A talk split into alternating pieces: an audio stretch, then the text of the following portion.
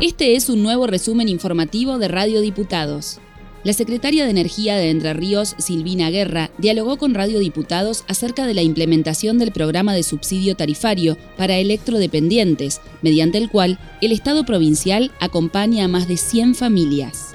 Son más de 100 familias, apenas más de 100 familias que están siendo abarcadas por esta ley, que es una ley provincial que se reglamentó durante esta gestión. Quería contarles que hay una ley nacional de electrodependientes y hay un registro nacional de electrodependientes que con esta gente hemos trabajado mucho, con la presidenta sobre todo, porque son entrerrianos. El concepto es, la bonificación es menor. Lo que tiene la provincia de Entre Ríos con esta ley es que hace una bonificación total del costo del servicio de la energía eléctrica mensualmente a los usuarios que por por cuestiones de salud dependen de la energía eléctrica. Les llega una factura que dice cero pesos, o sea, no hay cargos por consumo, ni por impuestos, ni por nada, o sea, la factura es cero pesos. Y además la garantía de tener los medios necesarios y suficientes en el caso de un corte de energía. La Cámara de Diputados acompaña la edición del libro Los colores de Santi, con dibujos de Santiago Jesús Emily, un paciente del Hospital San Roque que falleció el año pasado con una enfermedad oncológica. Escuchamos la palabra de Fernanda Peserico, jefa del Servicio de Cuidados Paliativos del Nosocomio coordino el equipo de cuidados paliativos del Hospital San Roque. Somos cerca de 25 profesionales que trabajamos en interdisciplina y atendemos a niños de toda la provincia con enfermedades amenazantes para la vida, limitantes para la vida, progresivas, sin chance de curabilidad. Dentro de esas enfermedades tenemos el cáncer infantil. Santi fue un pacientito nuestro, un adolescente que vino derivado desde el servicio de oncohematología y de Buenos Aires con una enfermedad como el cáncer infantil y ahí lo conocimos, conocimos su familia, Santi un adolescente maravilloso y bueno, en los momentos en que él eh, esperaba sus quimioterapias o tratamiento, nos decía, siempre nosotros buscamos qué actividad sería buena como para ese momento emocional frente a procedimientos invasivos, cómo podíamos calmar su ansiedad y él lo expresaba mediante el dibujo, ¿no? Entonces nos, nos pedía papeles, muchos colores y, y entonces expresaba y hacía unos dibujos maravillosos.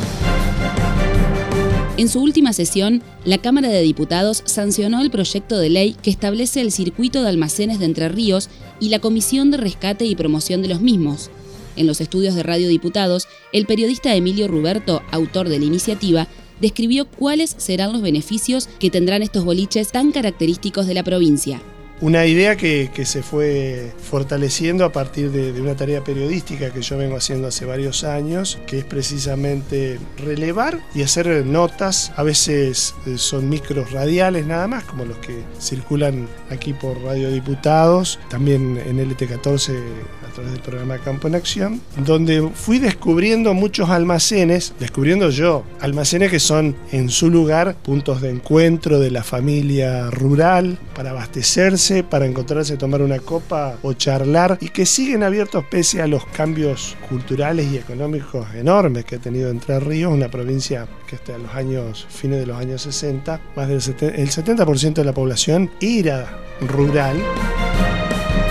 Octubre se conoce como el mes rosa, dedicado a crear conciencia acerca de la importancia de la detección precoz del cáncer de mama, una de las principales causas de muerte en mujeres mayores de 50 años. A propósito de esto, ingresaron a la Cámara Baja una serie de proyectos orientados a promover la detección temprana de la enfermedad. En este marco, desde el Instituto Provincial del Cáncer, su director, Nicolás Fernández, habló sobre la importancia de la prevención siempre está bueno recordarlo, tenemos dos tipos de, forma de prevención del cáncer de mama. Principalmente el control de lo que son los factores de riesgo con una dieta equilibrada, un ejercicio físico regular, evitar el hábito del tabaco y disminuir el consumo de alcohol. Eso desde lo más temprano posible, ¿no? Eso es importante eh, ir remarcando que son pequeñas acciones que podemos hacer para, para disminuir el riesgo. Y ya entrado los 40 años, la recomendación es que a partir de los 40 años se haga de forma anual una mamografía. Depende un poco también de cada una de, las pacientes, o sea que sería conveniente que a partir de los 40 años se haga una consulta con un especialista de ginecología para evaluar el riesgo que tiene esta paciente y estimar cuál es el mejor método de prevención y detección temprana en realidad para el cáncer de mama. Este fue un nuevo resumen informativo de Radio Diputados, la radio online de la Cámara de Diputados de la provincia de Entre Ríos. Escuchanos en medios.hcder.gov.ar, en la aplicación de la Cámara o busca nuestros contenidos en Spotify.